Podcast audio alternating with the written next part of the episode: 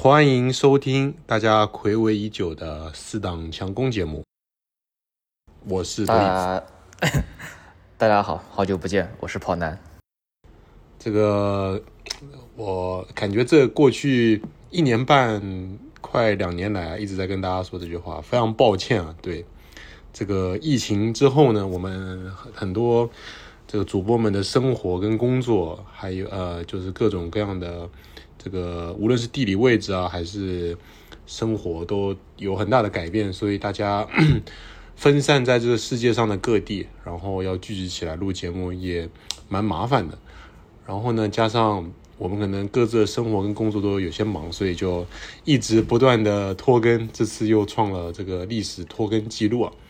然后呢，上个礼拜，呃，这个本来想说在比赛结束的时候，再给大家录制一期节目，但是由于我个人的某些原因啊，这两天精神状态不是特别好，所以只能就拖到了现在。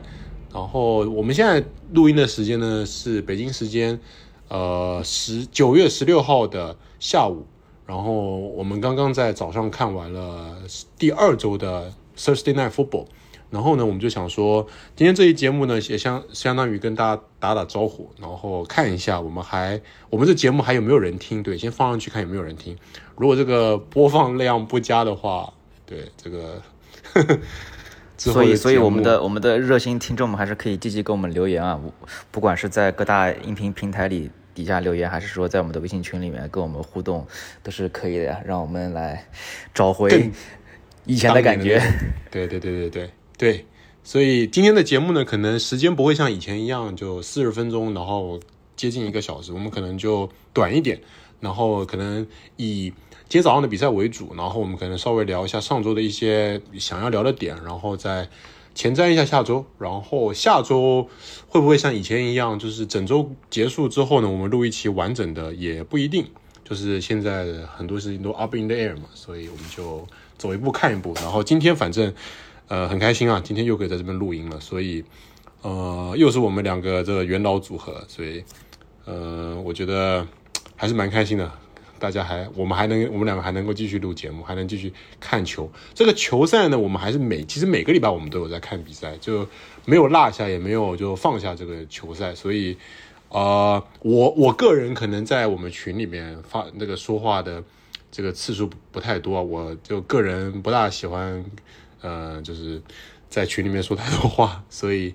可能就，但是大家可以热烈的讨论，我都有在看，所以非常感谢大家一直支持我们，然后也。呃，很感谢所有一直在呃这个等待我们节目的人。好了，就好，我这些废话就先不多说了，我们就直接来聊一下刚刚结束的比赛吧。这个今天早上呢，这早上应该是呃八点多的时候开始这场 Sunday Football，是由呃美联西区的两两支应该说是夺冠热门，今年的夺冠热门狭路相逢。呃，洛杉矶闪电队呢远征堪萨斯，来到了 Arrowhead Stadium。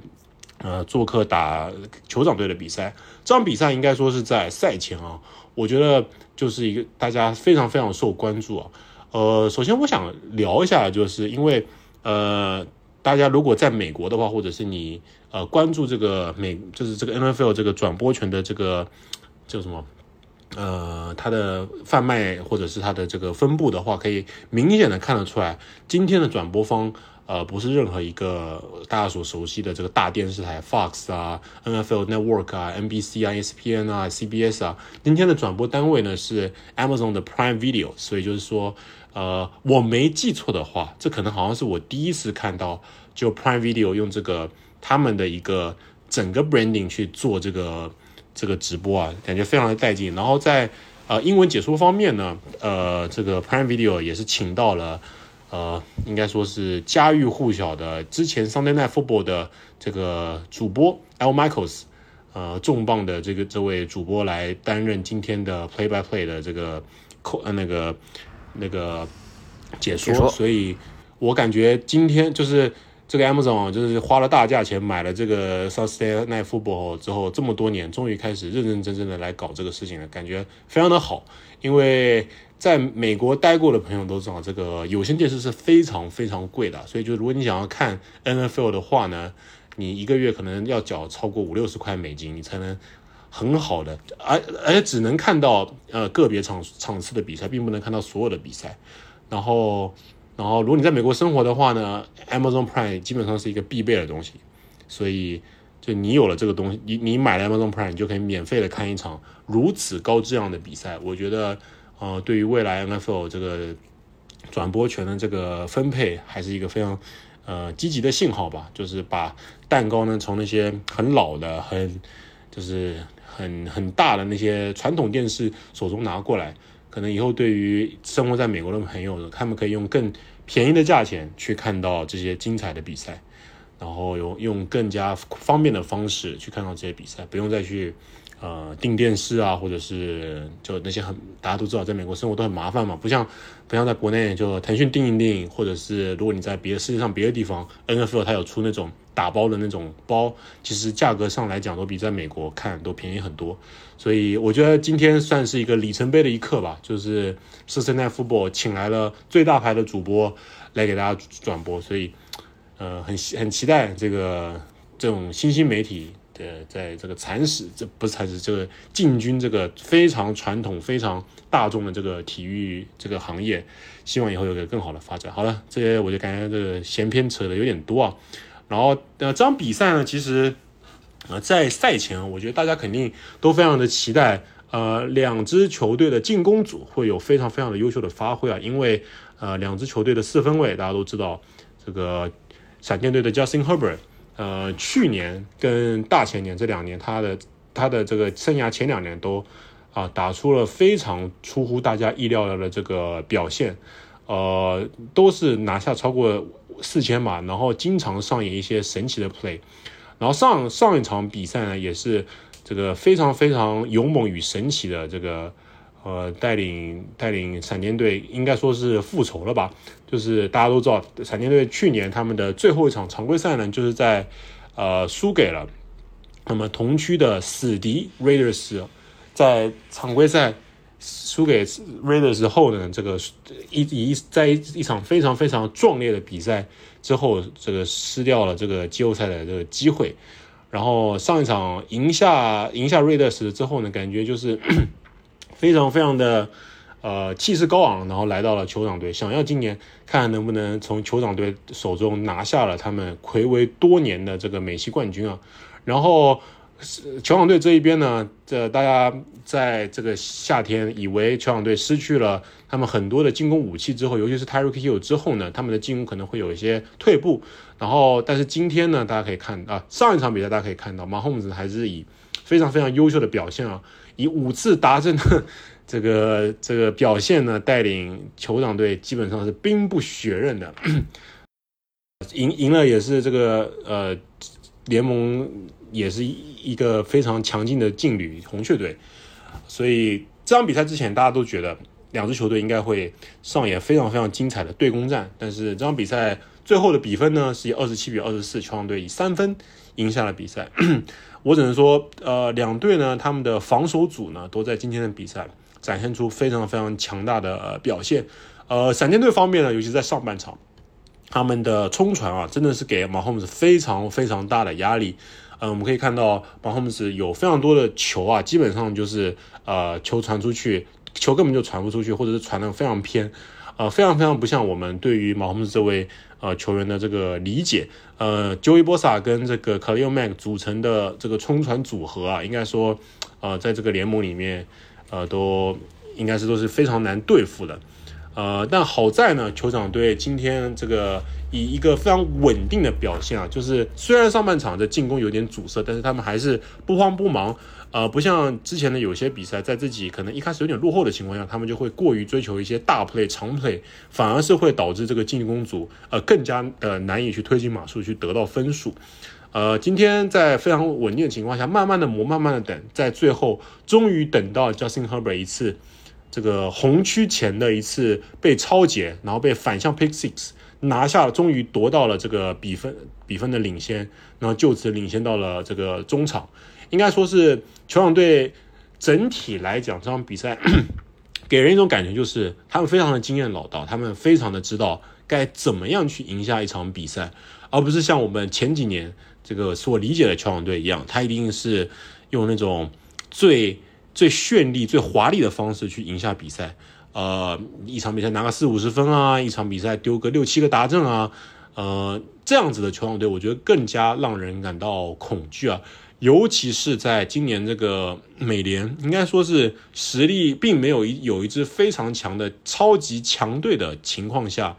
我个人觉得球网队今年啊，在这个冲出美联，甚至而且在美西方面，还是属于一个非常强势的一个状态。南哥你怎么看？呃，首先一点，确实是闪电这场的防守组啊，尤其是从第一节开始，就是给。马 Holmes 造成了一个很大的压力，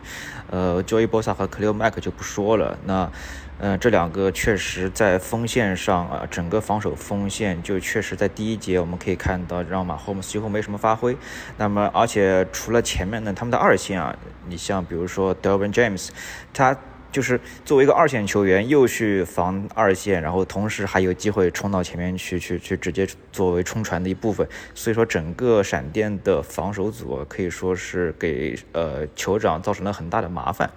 呃，但是酋长这边呢，呃。呃，虽然说上半呃上半场都是一个落后的情况，但是随着那一次的 pick six 之后呢，也是找回了慢慢的，就像我们那很熟悉的酋长一样，呃，刚开始给自己挖坑，然后最后又找回了节奏，慢慢把坑给填回来，然后呃很幸运的赢下比赛。那么其实这场比赛的话，按呃还是熟悉的酋长，但是只是说因为面对的是一个硬骨头呃闪电嘛，所以说确实赢得还是比较惊险的。那你像酋长这边的话，其实呃对于休赛季 Terry Hill 的离开呀，呃，其实从 Week One，嗯，Week One 来说的话，可能大家感觉就是很多人都都在说，即即使没有了 Terry Hill，那么酋长还是有足够的进攻武器可以那个呃，照样把进攻打得很花哨的。那那确实是这样，但是因为你第一周打的是呃红雀，呃红雀的防守呃很难给呃酋长有一些造成困扰，所以说是一场兵不血刃的血虐，所以说可能嗯。大家对于酋长的进攻还是很有信心的，但是这场看下来的话，我还是觉得说缺乏 Terry Hill 之后，对马霍姆斯也好，对酋长进攻也好，还是有一定的影响的。嗯，因为，呃，其实我们来看的话，这场比赛的话，呃，从接球数据来看啊，你像酋长这边的话，呃，前三个。主呃接球码数最多的主要就是呃他们的 Kelsey，然后他们的那个今年的新秀外接手那个 Justin Watson，然后 Hardman 这三个人基本上都是拿到了五十码左右的码数，然后之后的话就是那个 CEH，他也也拿了个四十四码，然后之后后面的人的话基本上就只是一个个位数的这样一个距离，但是所以所所以所以能看出来球场这么一个变化，就是说。他呃不再像以前会有那种大开大合的那种进攻了，嗯，反而是，呃，其实呃呃，可能是战术上的原因，也可能是人员上的原因，就是现在会很少会打一些就主动的去打一些深远的码数，反而是更多的是短码数和更多的一些槽位的那些接球，这样子反而是一些呃更稳健，然后更分散，进攻反而是会更多端一点。就是这样的酋长的话，对我们可能稍微有点陌生，就感觉嗯。可能在观赏性上肯定是不如之前了，但是可能会会是打出进攻会是更加经济实用一点的。然后，呃，再说回 Herbert，呃，那个闪电这边的话，Justin Herbert 这场我们也看到他在第四节有一个被被 tackle 之后的一个受伤嘛，然后看到他其实也是在场上多次表现出一个呃很痛苦的一个表情，而且坐在场边的时候还是呃在摸自己的那个左侧的肋骨，嗯。但是我们也是都惊异于，就是 Justin Herbert 的原来是这么一个硬汉的一个角色，就是在这样的情况下，还是可以在呃第四节的末端能够打出一次很精彩的一次达阵，然后传出了一些很精彩的一些码数，呃，把比分拉回到三分的分差，只可以最后时间确实是不够，然后没有人能够扳回比赛，呃。比赛结束后，也是很多，包括呃，无论是球迷也好，还是说其他球队的球员也好，都是纷纷在在网上也都在说，说 Justin Herbert 是的那个一个一个这么一个强硬的一个形象啊。那么赛后的话，也是说了 Justin Herbert 会是去接受一个 X 光的一个检查。那反正现在暂时是一个 unavailable 的状态了，所以啊，那具体会影响多少比赛的话，我们可能还要看看后面的新闻是怎么样子的。这个 Justin Herbert 他在受伤之后啊，这个连续几次的连续两次的这个四档长码数的传出转换，这个表现实在是非常非常的让人惊艳啊！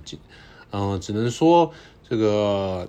呃，闪电队可能在进攻锋线的这个构成上面呢，可能还是有一些啊，应该也不能这么说，确实面对对方啊，这个酋长队他们也是冠军级别的冲传阵容，所以呃，能打成这样，我觉得也是非常不错的。呃，闪电队呢，这个如果 Justin Herbert 这个伤势没有太大影响的话，他们接下来这个一些的赛程。呃的，我看了一下，他们接下来四五周啊，将要面对 Jaguars，呃，德州人，呃，布朗，然后野马、海鹰跟猎鹰。其实这么看下来，真正比较难打的，可能就是 布朗队或者是野马队。这个关于野马队，我们大家可以多说一嘴。就感觉他们接下来几周的这个对手都不是特别强的情况下呢，我觉得如果 Justin Herbert 的伤势不是太严重。呃，应该是能够拉出一个不错的战绩。以他们这场比赛的整体表现，跟他们上一场比赛那种比较统治力的表现来看下来，今年的酋长队啊，能够 finally 确保一个季后赛席位还是非常有希望的。呃，酋长队方面呢，虽然我刚刚说他们这个兵强马壮，但是他们接下来的几周呢，将会。有一个非常难的赛程。首先呢，他们下周呃下周在休息十天之后呢，将会面对小马队。然后接下来就是这个十月三号万众期待的两位这个新老 GOAT，应该可以，应该应该还不能叫 GOAT 吧马洪斯反正就是可能是最后一次，不知道是不是最后一次啊？有可能是倒数第二次或者是最后一次的两位名人堂四分卫的对决，就是要面对海盗队。做客坦帕湾，这个上演这个我们两年前看到他们的超级碗的重演，然后接下来就面对雷达队、比尔队跟四九人和泰坦，呃，所以接下来六七周啊，呃，小呃球场队的赛程还是非常非常的难的，所以能够在这个前两场比赛对手还算是有些强劲的情况下，非常稳稳的拿下这样两场胜利，进入这个十天的休息。我个人觉得还是，呃，非常非常的很好的完成了他们开赛之前制定的任务的吧。所以在这边就我个人觉得这两支球队呢，将会应该是今年美联的两大非常呃恐怖的一个呃存在，所以大家可以多多关注一下这两支球队他们这个赛季最后的发展。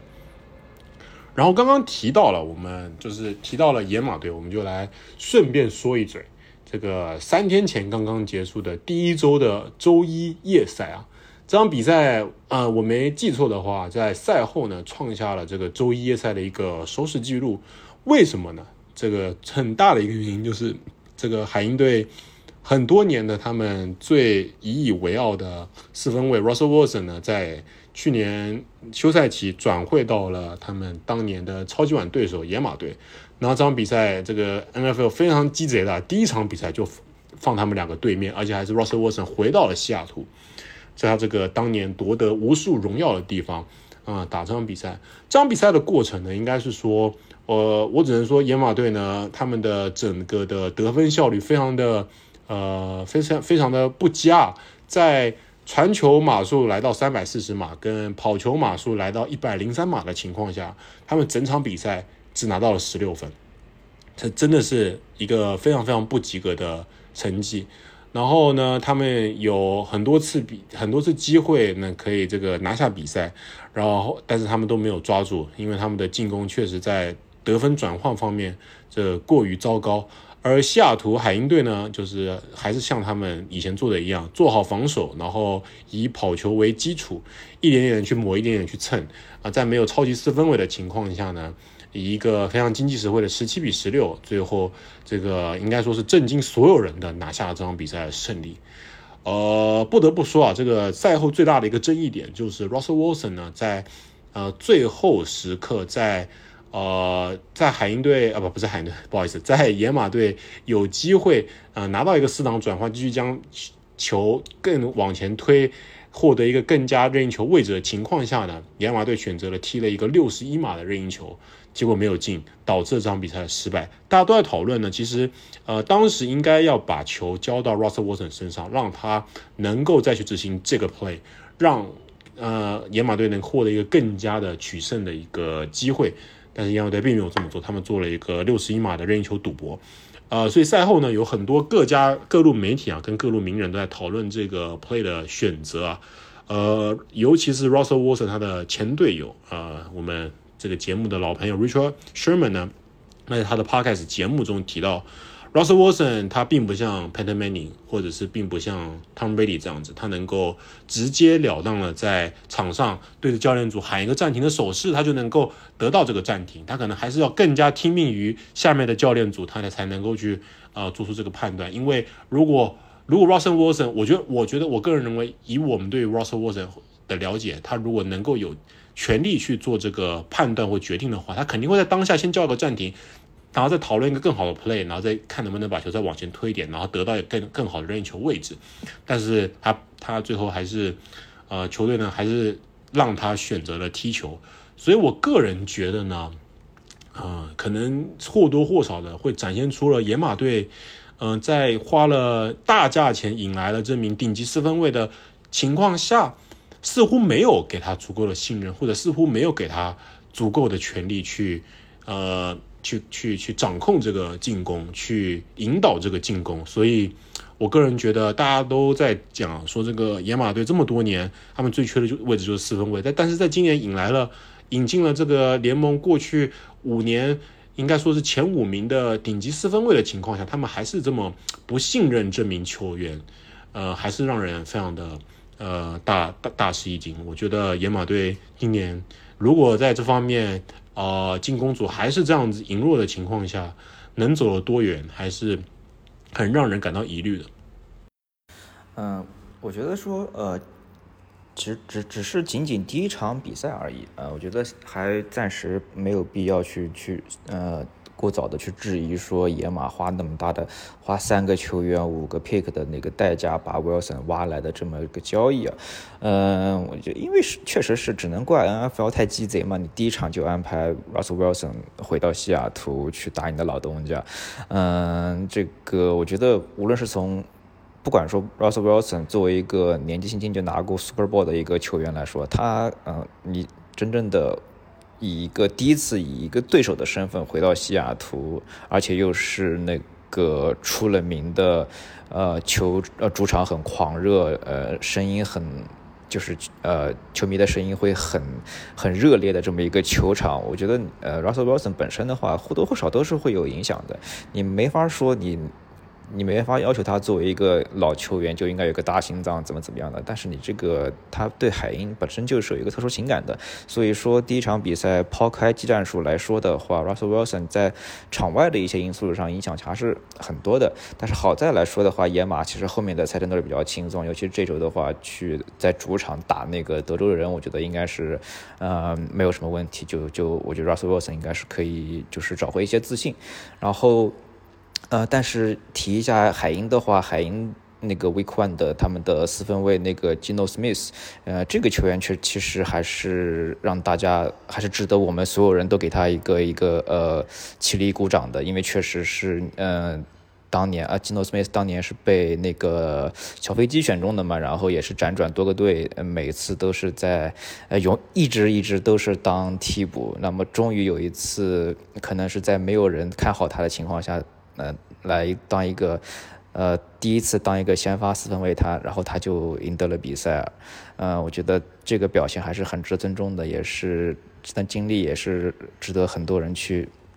就是去一个去呃夸赞他一下吧。确实啊，这海鹰队今年这个身处还是身处很恐怖的国西啊，所以。呃，他们以整体实力来讲，最后能够晋级季后赛，可能还是有点难度。但是在这场比赛呢，能够用非常我们熟悉的海鹰的方式拿下这场比赛的胜利，呃，我觉得对于未来他们呃想要重建，或者是想要重新去打造呃当呃那支很迷人的海鹰队，我个人觉得还是有很大很大的这个可能性的。所以今年海鹰队可能。不是那个最闪耀的球队，但是，呃，大家能够从他们的表现中看到很多很有意思的东西，所以海鹰队应该本赛季还是非常值得关注的。然后剩下来我觉得我们看可以看一下第二周一些比较值得关注的比赛啊。我觉得说，首先就是在周日的常规时间比赛的话，我觉得最值得关注的一场应该是圣徒在主场打海盗的那场比赛，因为呃，这个应该说啊，就是在 Tom Brady 到了海盗以后，圣徒对海盗的战绩目前还是一个绝对的优势的。是四胜一负，唯一的一负还是在季后赛里面，所以说最重要的一场比赛输。但是但是总体战绩来说还是占绝对优势的。那么呃，尤其是在第一周的时候，我们其实看到那个，呃，在周日夜赛的时候，呃，海盗打牛仔那场比赛，其实很多人觉得说如此的难看，两边的进攻都是这么的不堪，呃，所以嗯。其实就单就那场比赛来说的话，海盗的进攻其实打的都不是很理想，而只是相对牛仔来说，他们的表现更好。但是你如果跟牛仔来比较的话，其实就没有什么好比较的了。嗯，那么我觉得，又而且又是圣徒，圣徒打那个打海盗是有一套很完整的。就优势和他们的攻势的吧，我觉得应该可以这么这么说。所以，而且他们的防守，包括他的防守前线来说，都都是能够让老汉能够有的受的了。所以这场比赛，我觉得还是很值得期待一下。然后，另外的话，我觉得下周非常应该不说下周，就是过两天的周日跟周一啊，最啊非常让人期待的一场比赛，还是这个乌鸦队主场面对海豚队的比赛啊。海豚队呢，这个。休赛期也是做了非常多的补强啊，上个礼拜应该说是兵不血刃的拿下了爱国者队之后呢，这个声势非常旺盛。一般因为大家都知道啊，这个海豚队跟爱国者队基本上是开赛第一场、第二场就要来一场，然后大部分时候。爱国者队都是在第一场比赛赢下的那那一方，然后今年呢，应该说是转了一个头，所以海豚队现在这个气势非常的旺。然后面对乌鸦队，这个乌鸦队大家知道，去年我在为数不多的几期节目中，基本上都会提到乌鸦队，就该为乌鸦队感到非常可惜啊。乌鸦队呃，这个强悍的阵容跟他们非常优秀的四分卫，呃，在伤病能够控制的情况下，我个人觉得他们在美联。应该是属于第一梯队的，所以这场比赛呢，应该是一个呃美联方面呢非常值得期待的一场比赛。关于海豚队这个，文南哥，你有没有想多说两句？嗯。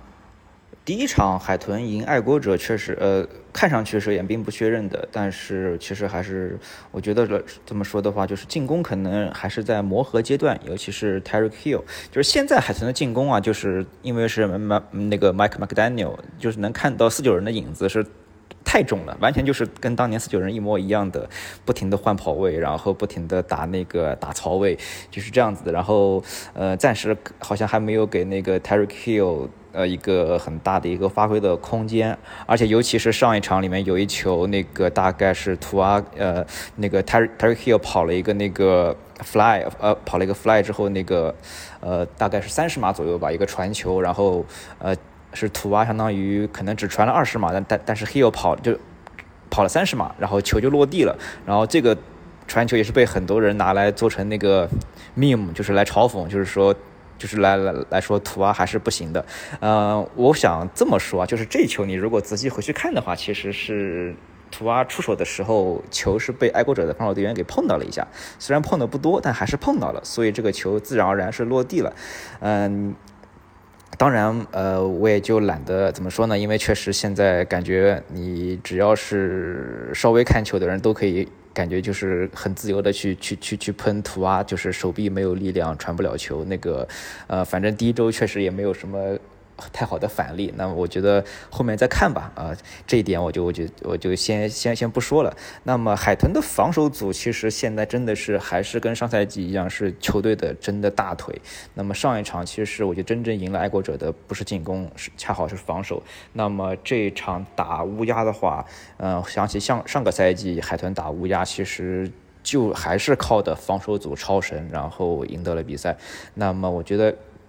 呃，这周我我依然还是对海豚现在一个越发强劲的一个防守组啊，很很有信心的。包括你的前线上面有那个 Christian Wilkins，然后 Emmanuel Ogba 这两个就是非常非常强悍的那个那个截锋。然后的话有那个新补进的 Ingram，就是上一场就送出超级大阵的那一个。然后然后的话，我们的那个安全卫那边的二轮新秀啊，就帮 Holland，现在已经呃。就是第二年就当了队长，你在上一场也是能看出有他呀，包括 Xavier Howard 在那个整个二线的防守也是非常让人的放心的，所以我还是对海豚的防守组非常有信心啊，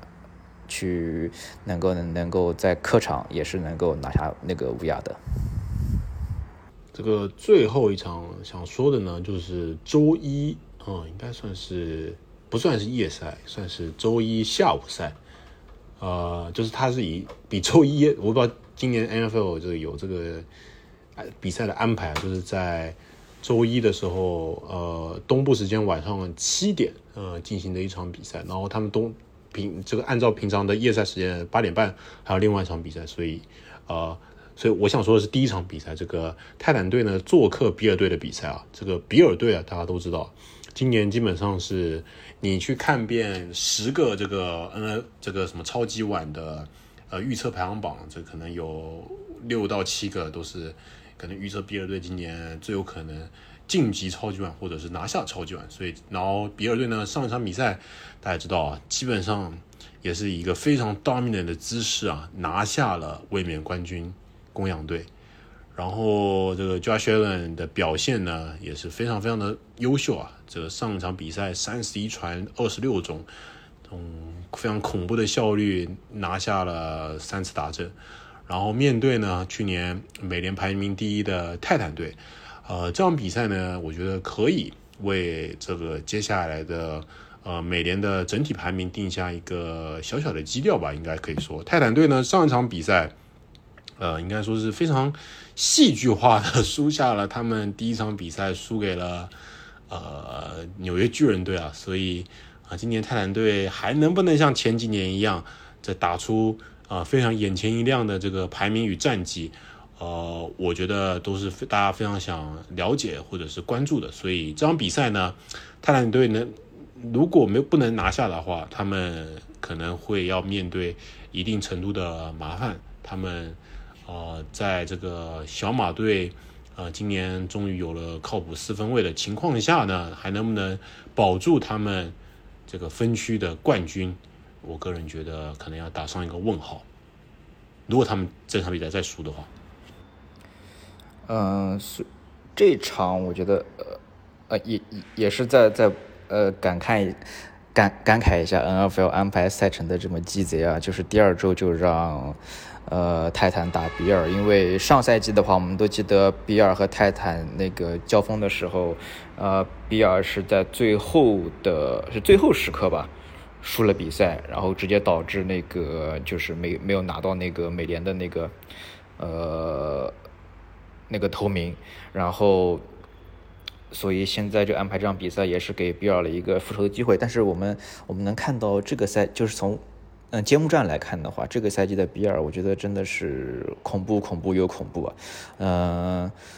呃，首先就是把卫冕冠军给按在地上打，然后现在第二周又是打一个刚刚输给巨人的泰坦，所以我觉得现在的比尔真真的就有点在攻防两端都有点，